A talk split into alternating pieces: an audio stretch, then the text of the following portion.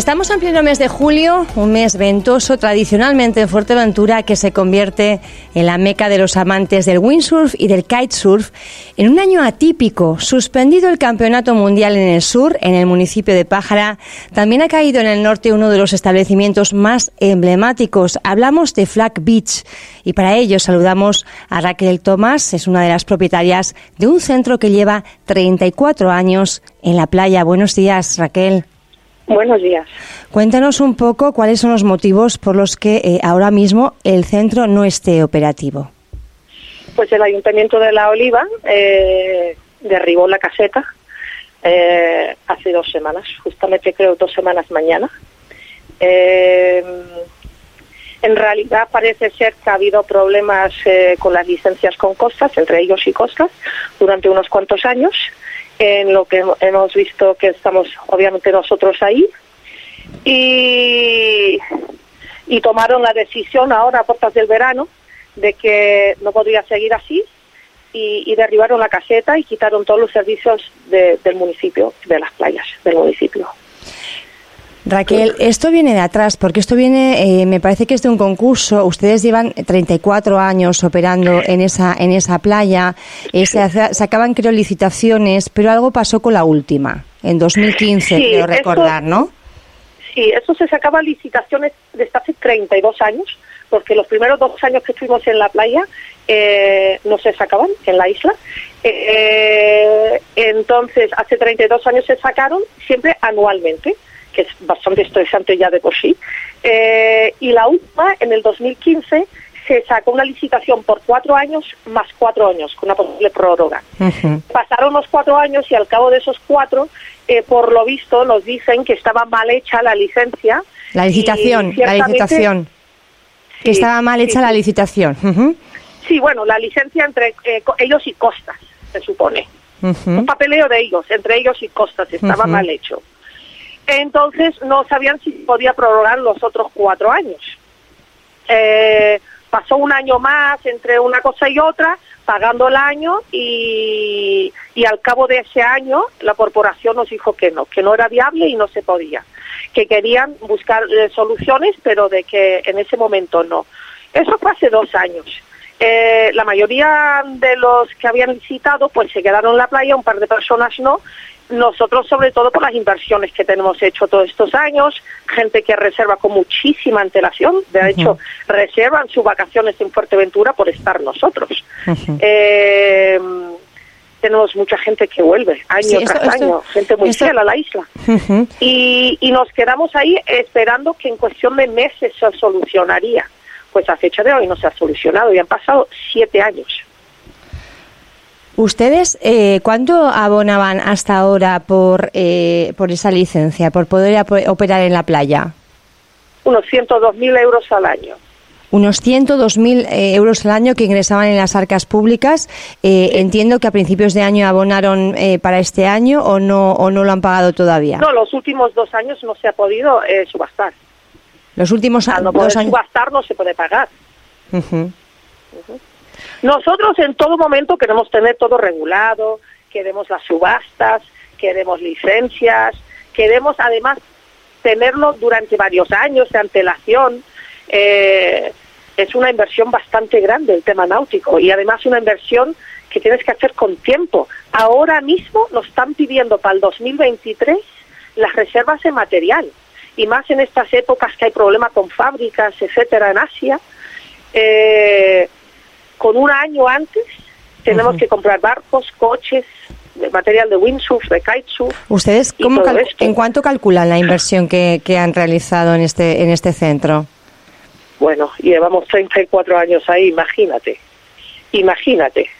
Eh, tenemos una flota de coches, una flota de barcos, material anualmente 60, 80 mil euros. Es dinero. Eh, ¿Cuánta gente atrae? el marketing que hemos hecho por la isla. que hemos hecho mucho marketing, estamos en las revistas internacionales de windsurf, de kitesurf, las páginas web, eh, con los tour, operadores. Somos el nombre, la marca Flag Beach es mundialmente reconocido en, en los deportes de windsurf y de kite. ¿Cuánta gente suele venir a, Flag Beach eh, habitualmente? Tenemos ahora este verano unas 200 reservas, pre-reservas, eh, que estamos contactando con ellos para decir que se supone que no estamos ahí, que no tenemos los servicios para ofrecerles, gente que quiere, claro, cancelar, pero para ellos es difícil cancelar si tienen el hotel y el vuelo contratado, ¿cómo hacen? Entonces la gente de cara de aquí a los próximos 15 días tienen que venir sí o sí y los que tienen sus reservas para agosto pues están mirando cómo pueden cancelar sus vacaciones o cambiar, cambiar a otro sitio. En todo esto, eh, Raquel, yo no sé si es que Costa se está poniendo, porque entiendo que a ningún ayuntamiento eh, le, resulta fácil tener que llevar las palas y, echar abajo establecimientos que están en la playa, que además generan ingresos a las arcas municipales y un eh, volumen de negocio mayor en cuanto a que todas estas personas que vienen anualmente, lógicamente, pues consumen el establecimiento, quizá alquilen un coche, vamos, que se genera una economía en la, en la zona más allá de la reserva, ¿no? Entiendo que a ninguna corporación local eh, le resulte nada fácil.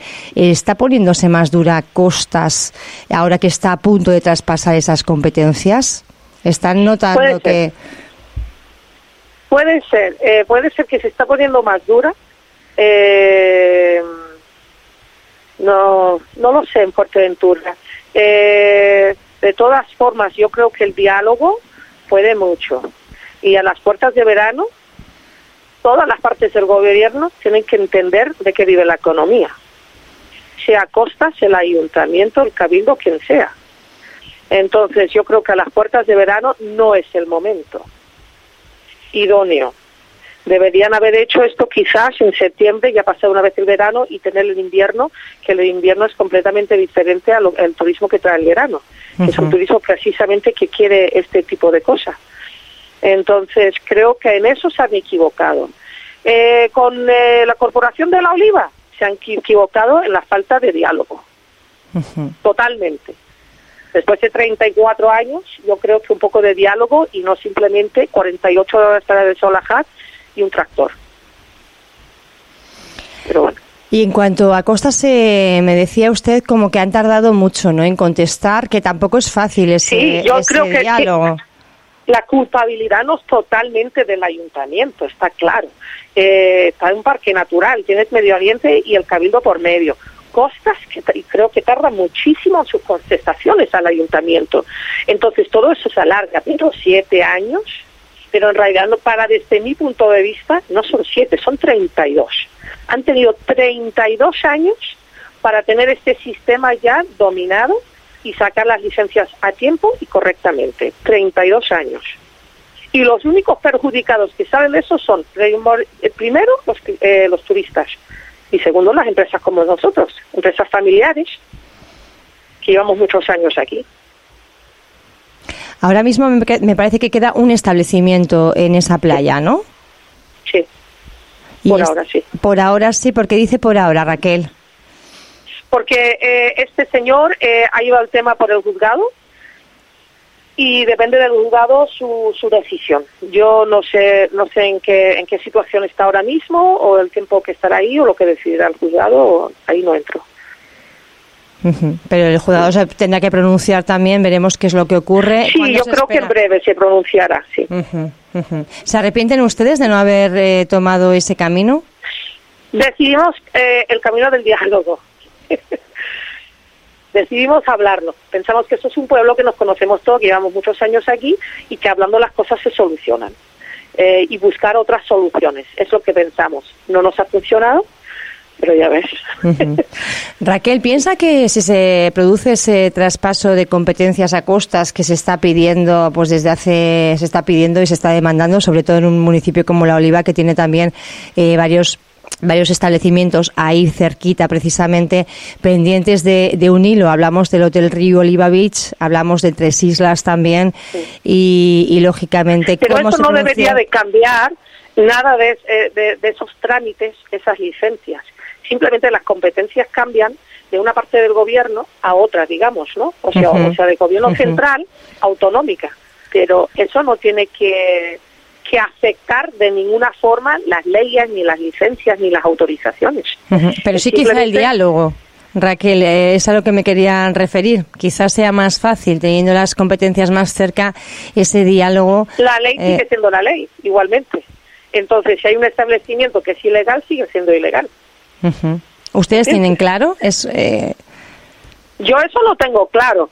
lo que pienso personalmente de algunos establecimientos, bueno, eh, eh, acabo de volver de un fin de semana en Tenerife y allí hay establecimientos horrorosos por toda la costa, pero por toda la costa. Y se quejan del Oliva Beach, no lo entiendo. Entonces todos Depende, ¿no? Supongo que todo tiene una, una respuesta. Por eso le digo que quizá teniendo aquí a los responsables de, de, costas, los que tengan la última palabra, que no estén tan lejos de eh, en Madrid, pues quizás sea mucho más fácil solucionar eh, la, la, ordenación. Al final es de, lo que estamos hablando, ¿no? Ordenar ese litoral para también eh, gestionarlo de forma óptima, cumpliendo con la legalidad, lógicamente, pero también, bueno, pues abriendo la mano a un cierto mm, desarrollo de, de algunas actividades que pueden generar economía, como puede ser los servicios de náuticos, por ejemplo, ¿no? Sí, o el turismo. Eh, porque muchas veces costas eh, no abre la mente más a la economía insular o local, de, que lo que vale en un sitio no vale en otro, eh, y abrir un poquito la mente en, ese sentido, ¿no? lo que pasa es que con, con, esta zona de la playa lo complicado es que también es parque natural y eso añade que no sea solamente costa, sino que sea también medio ambiente y todo se alarga más y se complica más. Bueno, pues de ahí que también haya que... Mm, sí, no son los únicos que, que deciden, ¿no? No son los únicos que deciden y está claro que eh, en previsión de las circunstancias, pues eh, también trabajar con, con antelación, con planificación, pero dicen ustedes 32 años esperando a que se regule de alguna forma de, de una manera óptima, ¿no? Todo, toda esa gestión de los, de los servicios. Eh, ¿Qué perspectivas tienen, Raquel? Pues no lo sabemos todavía estamos pensando qué hacer, estamos intentando eh, honrar las reservas de la gente que tiene con nosotras, con nosotros, eh, y, pensando de cara al futuro, pues no lo sabemos. Eh, yo no creo que mm, esté la playa solucionada hasta el 2023.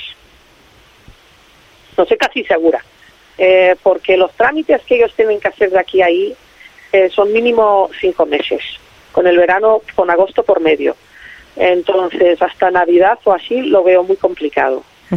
Entonces, yo pienso que no va a salir la licitación hasta mayo que viene. Hasta mayo que viene.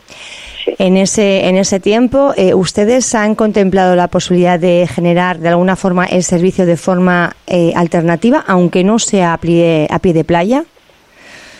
Hombre, eh, con el tema de los cursos, ahí no hay demasiado problema porque de hecho en el municipio hay 80 escuelas de surf y de kite. ¿Cuántas hay, perdone Raquel? Quizás 80. 80 escuelas de kite y de surf. 80 escuelas en el municipio de La Oliva. Ahí es nada, vaya. Sí. Entonces, y todos son las escuelas de surf, son móviles, las escuelas de kite en, en realidad deberían hacer los cursos de embarcaciones, que algunos los sí lo hacen y otros no nosotros los hacemos desde siempre desde embarcaciones, no lo hacemos a pie de playa en Flag Beach. Entonces, eh, todo eso se puede seguir el ritmo que, tiene. El problema es la gente que quiere el uso de material en la playa, mucha gente se siente un poco desamparada e insegura en la playa ahora. Eh, nosotros teníamos siempre un barco de rescate, eso ya no existe. Eh, incluso locales, se sienten un poco chocados con ese tema, ya no quieren usar la playa o navegar ahí. Em, entonces, eh, podemos seguir hasta cierto punto, un porcentaje de la empresa. Lo que pasa es que los que está a pie de playa, que quieren muchos turistas, no. Y estamos intentando estar ahí para ellos mientras que tengamos esas reservas. Raquel, ¿qué le parece? Hablábamos de seguridad, ustedes eh, ofrecían un servicio. Entiendo que cuando alguien, bueno, pues está en peligro en el mar y hay una embarcación de rescate, sea alguien que sea cliente o no se le rescata, ¿no? Es un poco la ley del mar. Estamos eh, precisamente este fin de semana, ha sido un, un fin de semana negro para, para el deporte, para el windsurf, para el kite. Un, un kitesurfista fallecía y otro era rescatado, ¿no? Falta seguridad en las playas cuando estamos ofreciendo un destino eh, turístico, eh, náutico, deportivo. Eh, ¿Se está cuidando, se está teniendo en cuenta la seguridad? Hombre, yo creo que es complicado. No se puede tener seguridad en todas las playas. Y no creo que la isla de Fuerte, desde mi punto de vista, ah, me he criado aquí, no creo que, que se deba de estar eh, tratando todas las playas de la misma forma. Lo bonito de Fuerteventura son sus playas vírgenes, eh, sus rincones escondidos. Eh, pero hay ciertas playas donde se aglomera la gente, que ahí está claro que sí. Cerca de los hoteles, Flag Beach, porque le digo Flag Beach, perdona, las lajas de Punta Prieta, eh, porque mm, hay muchos deportistas, etcétera, pero no todas las playas se puede hacer eso y el que sale a hacer deporte lo tiene que hacer bajo su, su, responsabilidad, hasta cierto punto y seguramente contratar un seguro personal. La mayoría de centros de, de, eh, de kite, sobre todo de kite, no de tanto de windsurf, de, de kite, eh, ofrecen un servicio de rescate porque se ve absolutamente inundado por desconocidos y el transporte de material, más que nada. El deber al socorrismo, tanto dentro del agua como fuera, es un deber que se debe de cumplir siempre. Pero no es el caso con el kite. El caso es que su material es muy caro, eh, salen cuando no deberían de salir o condiciones que no son óptimas y se ven con la necesidad de volver a, a tierra con su material y no lo quieren dejar. Entonces ahí es cuando uno cobra para el material, pero no para, para salvar a una persona.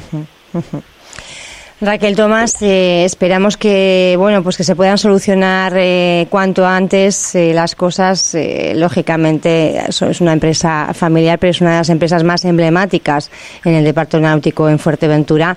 Y, bueno, pues la verdad es que es una pena que llegado además el verano con tantas reservas no pueda estar operativa. Esperamos que se vayan solucionando las cosas, ese diálogo entre corporación también con costas y que la, el litoral de Fuerteventura se pueda regular de la forma más óptima posible, siempre, lógicamente, respetando la legalidad vigente. Gracias por estar con nosotros esta mañana en Radio Muchísimas gracias por su tiempo. Saludos.